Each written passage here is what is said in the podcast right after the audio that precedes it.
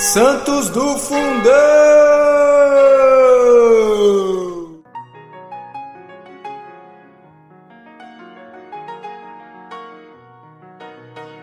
Fala meu santo, minha santa de Deus, tudo bem? Hoje, dia 2 de janeiro, nós vamos conhecer um pouco mais a história de Santo Adalardo. Santo Adalardo, ou Adelardo, provinha de uma família de grandes e santas personagens, cujos descendentes ainda ocupam vários tronos na, na, Europa. O principal antepassado dessa família é Santo Arnulfo, prefeito do Palácio de Austrásia, bispo de Metz, na anacoreta das montanhas de Vosges. São, seu, são seus bisnetos Carlo Martello, o rei Pepino o Breve, o imperador Carlos Magno, do qual se gabam de descender mais ou menos diretamente quase todas as famílias soberanas. Adalardo, cuja vida foi escrita por dois santos, Gerard e Pasquet, era um neto de Carlos Martello, filho de Bernardo, sobrinho do rei Pepino e primo de Carlos Magno. Veio ao mundo pelo ano de 753 e foi criado na corte com os demais príncipes. Eginardo, por volta de 771, o colocou entre os condes e grandes que compunham a corte de Carlomano, rei da Austrásia. Com a idade de 20 anos, retirou-se para o mosteiro de Corbie, na França, e após um ano de noviciado, professou os seus votos. Confiaram-lhe os cuidados do jardim, trabalho que lhe servia de piedosa meditação. O primeiro jardineiro foi o nosso primeiro pai, ou melhor, o próprio Deus, que plantou o jardim das delícias e nele colocou nossos antepassados. Era o jardim das oliveiras que o Salvador mais gostava de retirar-se com seus discípulos. Foi num jardim que o sepultaram. Foi num jardim que as santas mulheres o procuraram morto e o encontraram ressuscitado. Em cada um de nós é a alma um jardim de Deus que devemos cultivar e vigiar cuidadosamente. Assim meditava o irmão Adalardo. Não logrado tolerar as visitas dos parentes, os louvores que recebia e as questões mundanas que lhe falavam, fugiu secretamente para a Itália e se retirou ao Monte Cassino considerado fonte da vida religiosa. Esperava lá viver oculto, mas não ficou muito tempo sem ser reconhecido, e em breve exigiu Carlos Magno que regressasse. Pouco depois da sua volta a Corbi, foi eleito, com consentimento do abade, sucessor dele mesmo. Em seguida, Carlos Magno enviou à Itália, a fim de que assistisse com seus conselhos ao jovem Pepino, seu filho, coroado rei dos Lombardos em 781. Adalardo para lá rumou, e de tal modo se portou que diziam ser um anjo caído do céu. Inacessível aos presentes, era o terror dos grandes e o consolo dos pobres. Em primeiro lugar, reprimiu a tirania dos poderosos, restabeleceu a justiça e reteve todos nos limites das suas respectivas funções.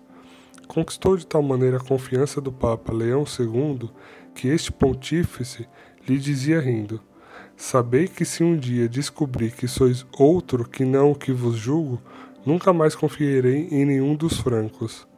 As cidades do Benevento e Espoleto empenhavam-se numa luta cruel ele foi a Benevento e entre as duas cidades estabeleceu uma paz sólida, de modo que a fama lhe estendeu até os gregos e os habitantes das ilhas. Entre os seus amigos literatos, davam-lhe uma vez o nome de Agostinho, outras de Antônio.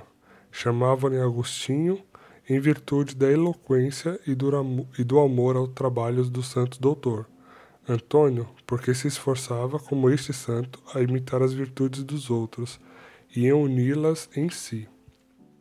Tendo Carlos Magno morrido em 814 e cabendo-lhe por sucessor o filho Luís, o Piedoso, Santo Adalardo, após governar o reino da Itália com bastante sabedoria, voltou ao mosteiro de Corbie, na França.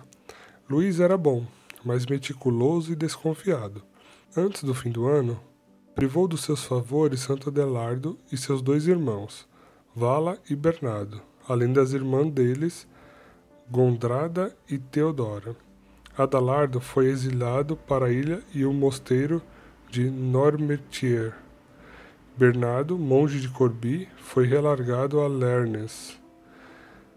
Gondrada a Poitiers, no mosteiro de Santa Cruz, onde levou uma vida de edificação.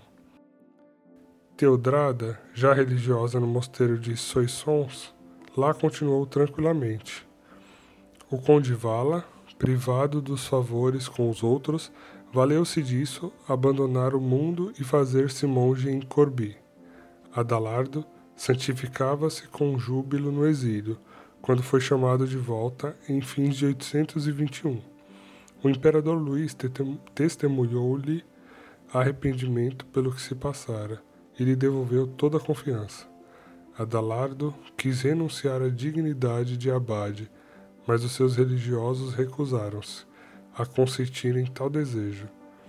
Visitava frequentemente as diferentes casas que dependiam do seu mosteiro.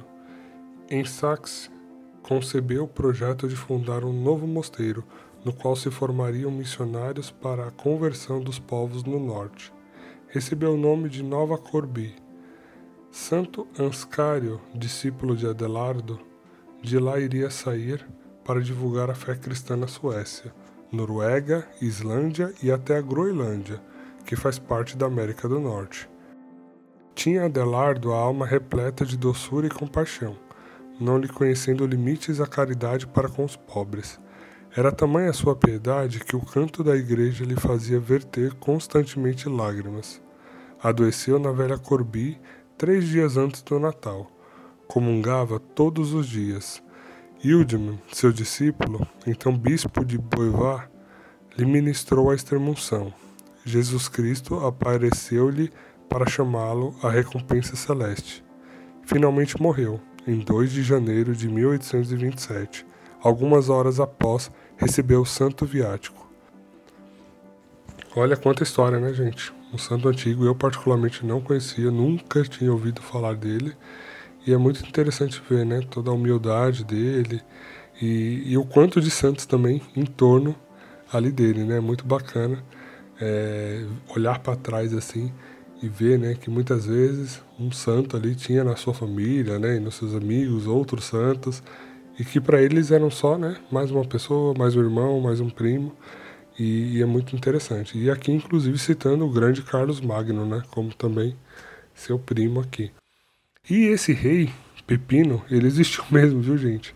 É, se vocês quiserem depois pesquisar a título de curiosidade, foi um dos reis aí da, da Idade Antiga, né?